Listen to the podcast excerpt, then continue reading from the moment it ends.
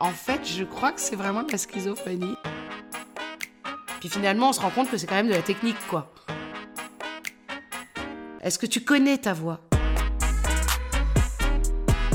Chers auditeurs, dimanche prochain, retrouvez le nouvel épisode de Paroles vives, le podcast de la conférence Olivain avec Martine Guillot, comédienne, metteur en scène, voix, coach, professeur à Paris-Saclay, qui nous parlera de son expérience pluridisciplinaire et notamment de son rapport à la voix.